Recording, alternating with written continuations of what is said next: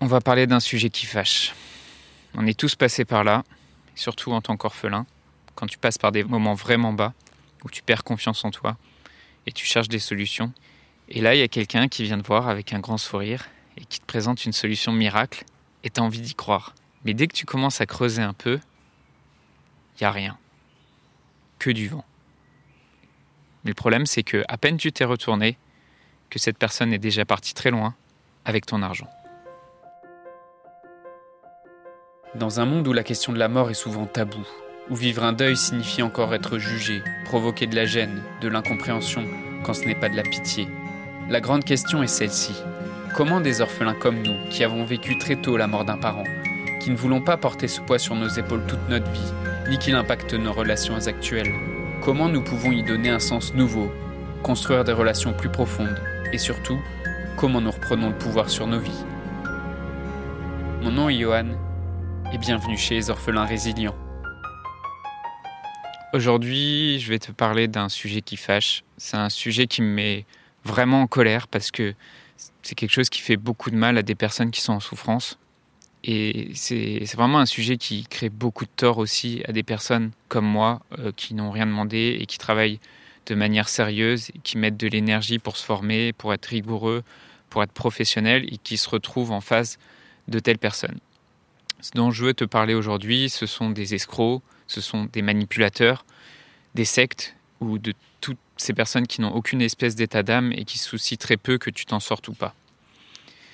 Malheureusement, c'est quelque chose qui fait, qui fait fureur aujourd'hui euh, sur Internet, qui fait fureur aussi dans les groupes Facebook, malgré tous les efforts des administrateurs.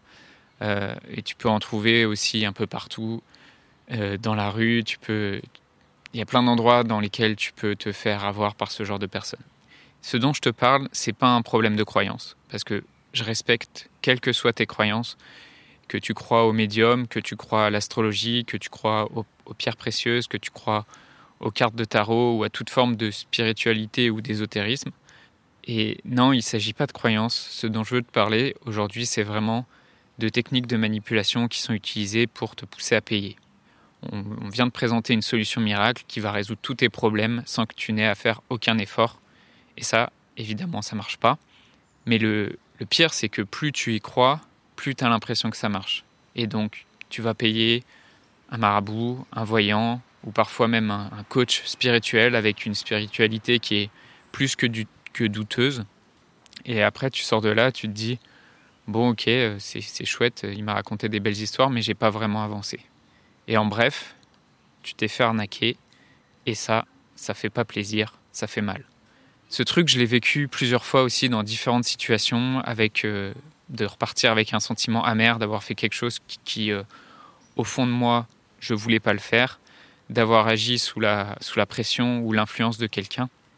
Et la première fois que j'ai découvert ce système-là, c'était pendant mes études. Je travaillais avec un ami sur un documentaire à l'intérieur d'un cercle de méditation. Je te mettrai le lien vers le documentaire en, description du podcast. Et à l'origine du documentaire, en fait, il y avait une affiche dans la rue à Paris qui montrait une sorte de moine tibétain. Et ça, ça nous avait intrigués. Et on avait été à la, réunion, à la séance de découverte de cette euh, session de méditation. Et ça se passait le soir dans une petite salle euh, qui ressemblait comme un dojo de judo. Et donc, bon, les exercices de méditation étaient intéressants. Mais en fait, on a très vite compris, en discutant avec les personnes qui animaient les, méditations, que ce n'était pas des simples réunions. Et euh, en posant des questions pour notre documentaire, on a vite compris que, en fait, dans leur pratique méditative, entre guillemets, il y avait plus que ça. Il y avait tout un univers de spiritualité et que ensuite, très rapidement, il y avait des interdits qui s'imposaient aux pratiquants. Et c'est des interdits qui allaient être imposés comme l'interdiction de fumer, l'interdiction de consommer de l'alcool, et euh, un peu plus tard, on allait leur parler de interdiction de se mettre en couple et euh, donc obligation de célibat. Et surtout, euh, pendant ces discussions, il a été très vite question d'un grand maître spirituel qu'il fallait vénérer. Et là, on a, assez vite compris dans quoi on avait mis les pieds. Surtout au moment où, quand on avançait sur le documentaire et qu'on discutait avec bah, les responsables, avec les participants du stage de méditation, euh, au moment où on a fait le montage de ce documentaire, il y a le principal responsable de ces groupes de méditation qui nous a appelés en plein montage pour nous dire qu'il fallait à tout prix ne pas mettre le nom de leur maître spirituel dans le documentaire.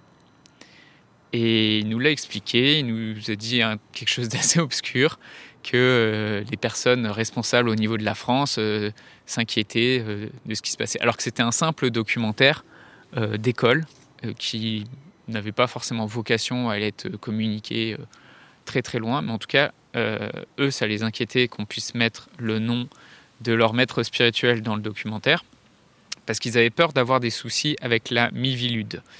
La Mivilude, euh, pour, pour la faire courte, c'est l'organisme qui étudie et qui sanctionne les dérives sectaires en France. Donc en fait, cette, euh, cette association-là qui faisait des, qui organisait soi-disant des stages de méditation, mais un peu plus, on n'a pas été beaucoup plus loin dans notre enquête et dans notre documentaire, elle était inquiétée que, euh, bah, que la Mivilude bah, puisse lui causer du tort par rapport à ces pratiques qui sont un peu douteuses. Et je te raconte cette histoire parce que aujourd'hui, si toi, tu es un peu perdu vis-à-vis de ton deuil, que tu es une personne émotionnellement fragile, bah une, malheureusement, tu es une proie facile pour ce genre d'organisation et pour toutes sortes d'escrocs qui opèrent un peu partout. Et la seule chose que j'ai à te dire aujourd'hui à ce sujet, c'est vraiment important. Moi, c'est quelque chose. À ce moment-là, j'ai vraiment commencé à prendre conscience de ça. Apprends à te former, en fait. Apprends à te former contre la manipulation apprends comment ça marche. Apprends à détecter les schémas psychologiques qui mènent à ce genre de situation dans laquelle on te fait prendre une décision qui n'est pas alignée avec ce que tu ressens au fond de toi. C'est vraiment une des premières choses que j'ai commencé à faire quand j'ai découvert le, développement personnel, de comprendre comment ça marche. Comprendre c'est quoi les leviers sur lesquels appuient les escrocs. Et ça, c'est une des premières clés que je te transmets dans mon programme d'accompagnement Kintsugi, d'être maître de tes propres décisions, d'être capable de d'écouter et de gérer tes émotions pour que personne puisse venir appuyer dessus pour te faire prendre des décisions que tu n'avais pas envie de prendre. Je voudrais te remercier d'avoir écouté cet épisode et j'espère sincèrement que ce que je t'ai partagé aujourd'hui t'a aidé. Si ça t'a aidé, alors assure-toi de le partager avec quelqu'un d'autre qui en a besoin. J'ai créé récemment un groupe Facebook qui rassemble des orphelins ayant pour mission de partager leur expérience et de s'entraider. Ce groupe s'appelle Orphelins Résilients et l'accès est gratuit. Tu peux retrouver tous les détails pour rejoindre le groupe dans la description du podcast. Orphelins Résilients, c'est une communauté d'orphelins entreprenants, audacieux, ayant réellement envie de faire une différence dans leurs relations auprès de leurs proches et avoir une vie de couple inspirante. Dans ce groupe, tu retrouveras des interviews d'experts et d'artistes, des questions-réponses, des lives et des méditations, et surtout un groupe d'orphelins motivés, courageux et bienveillants. Donc je t'invite à rejoindre le groupe dès maintenant, c'est l'endroit dans lequel je partage le plus de contenu en ce moment. Le podcast Orphelin Résilient, c'est trois épisodes par semaine, lundi, mercredi et vendredi à 8h. Merci encore pour ton écoute. Je te laisse découvrir le sujet du prochain épisode. À très vite. Dans le prochain épisode, on va parler de persévérance.